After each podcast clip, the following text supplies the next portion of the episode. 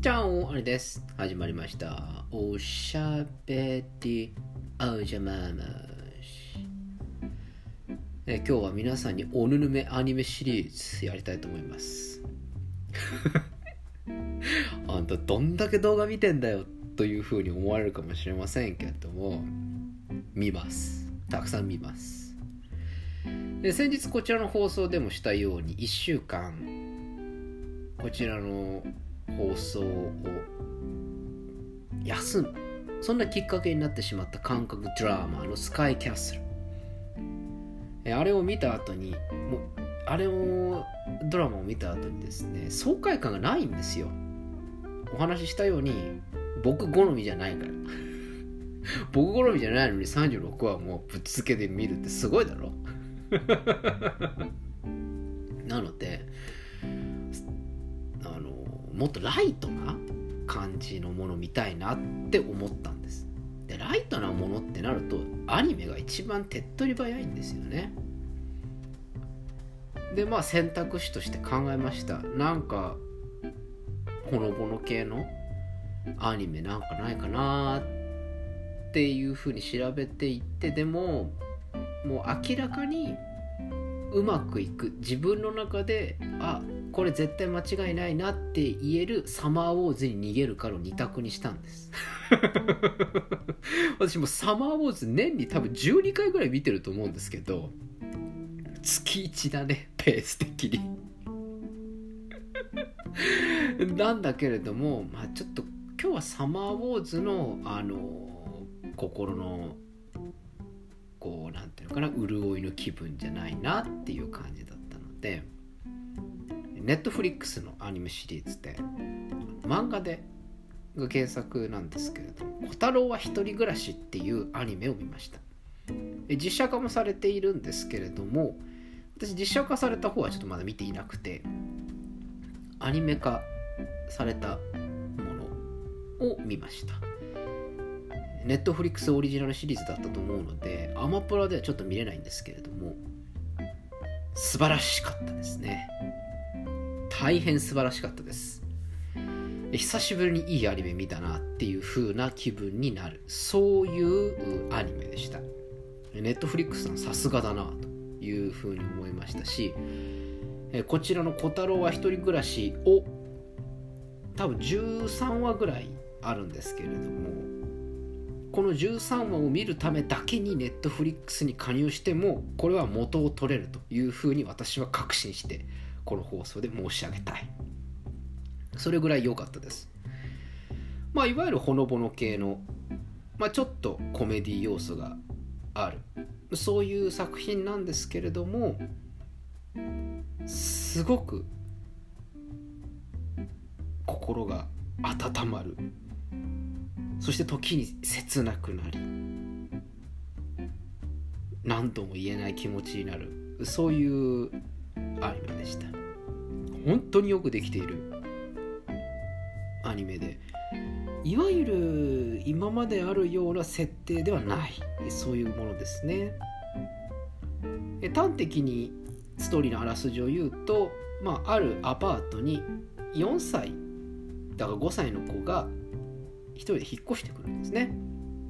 で親御さんはいないと。一人で5歳だか4歳の子供がアパートに一人暮らしする。その子をめぐってそのアパートの住民たちがいろいろその子を面倒を見ていくわけですけれどもその子の面倒を見ていくにあたってその子がどういうふうに育てられてきたか。どういう環境でどういう経緯でこのアパートで一人暮らしをしていかなければいけなかったか。そしてその子供が小太郎くんですね。小太郎くんがどういう思いを親に対して持っているか。ここら辺なんですね。非常にテーマとしてはシビアです。テーマとしてはシビアなんですけれどもそこをすごく性善説的な考えを持ったいわゆる5歳児の視点。でそれを描き。そしてそれをハッとさせられる大人側。その大人側っていうのが多分我々なんでしょうね。ああそうだよね。っていうのを見せる。そういうアニメなんですね。そしてその小太郎くんはすごくその親のことを愛してるがゆえに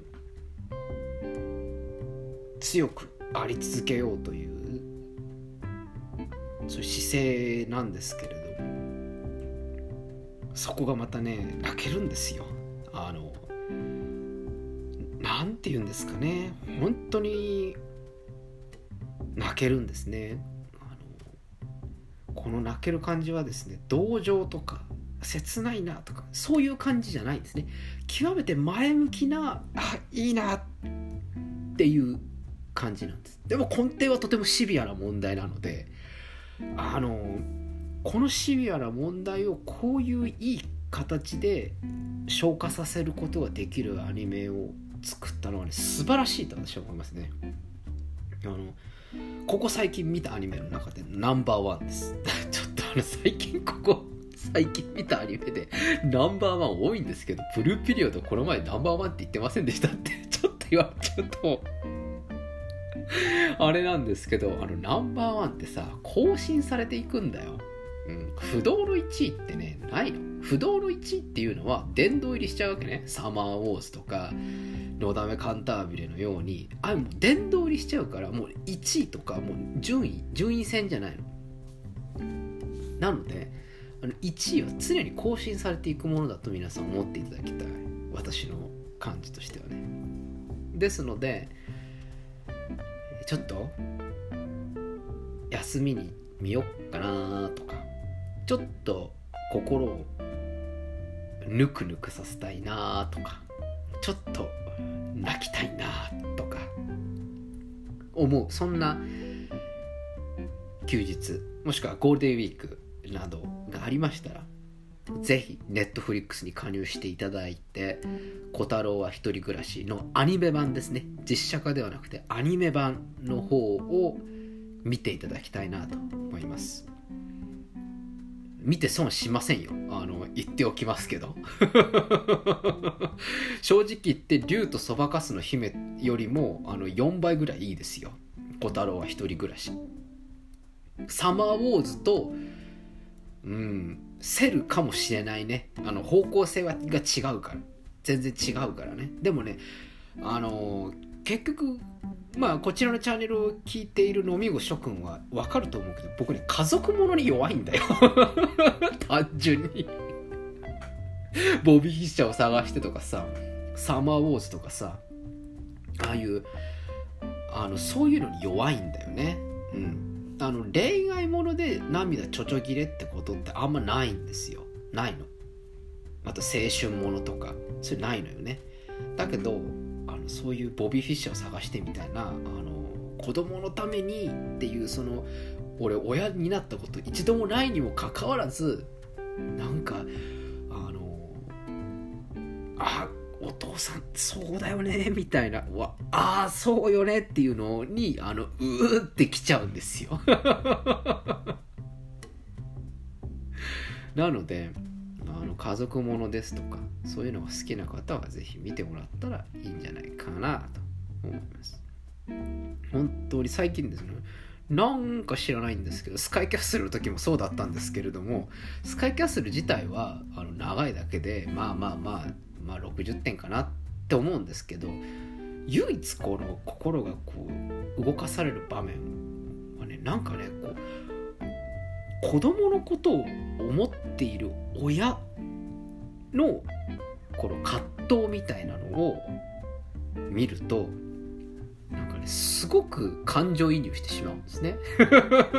これも何度も言いますけど私親になったことないし親の気持ちは分からないんですよ。分からないにもかかわらずだから最近その手のものに弱いなって思いますね。あとこの子供が成長していく姿とかなんかそういうの弱いですね。最近そう思いますね。なんでかな？そろそろあのー、子供が欲しいなとかそういふうに思ってるんですかね？深層心理的には。わからないですねそればっかりは。でも、ね、最近弱いんですよ。あの子供のことをすごく厳しく育てるお父さんとかお母さんなんだけれども愛してないわけないじゃないかってこう崩れる瞬間ってありますよねドラマとか映画って。すまなかったって。ごめんなさいねって。私たちはあなたのことが嫌いなんじゃなくて本当に本当に何よりも自分の命よりも大切なのよと。それがちょっと行き過ぎちゃってあなたのことを考えるがあまりいい大学に行きなさいいい学校に行きなさいいい仕事に就きなさいっていうふうに私たちがこうレールを作っていたのはあなたのことを思ってなのよ。でもこれは私たちが間違ってたわよねっていうああいう系とか弱いんですよね。それすごくあれじゃないですか？こうレールに乗せるとかこう教育していくとかって。なんでもっと自由にやらせてやらないんだって旗から見たら思いますけどでも親御さんからしてみたらばそれなんでやるかって言ったら根底にあるのは愛なわけですよね。その子供が幸せな人生を送ってほしい。それはその子のことが大好きだから。愛してるからっていうのがあるからそういうちょっと変な方向に行ってしまったりするわけですよね。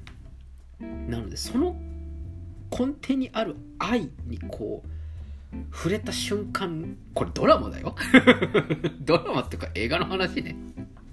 その瞬間に僕はねうっいかんってなるわけですね。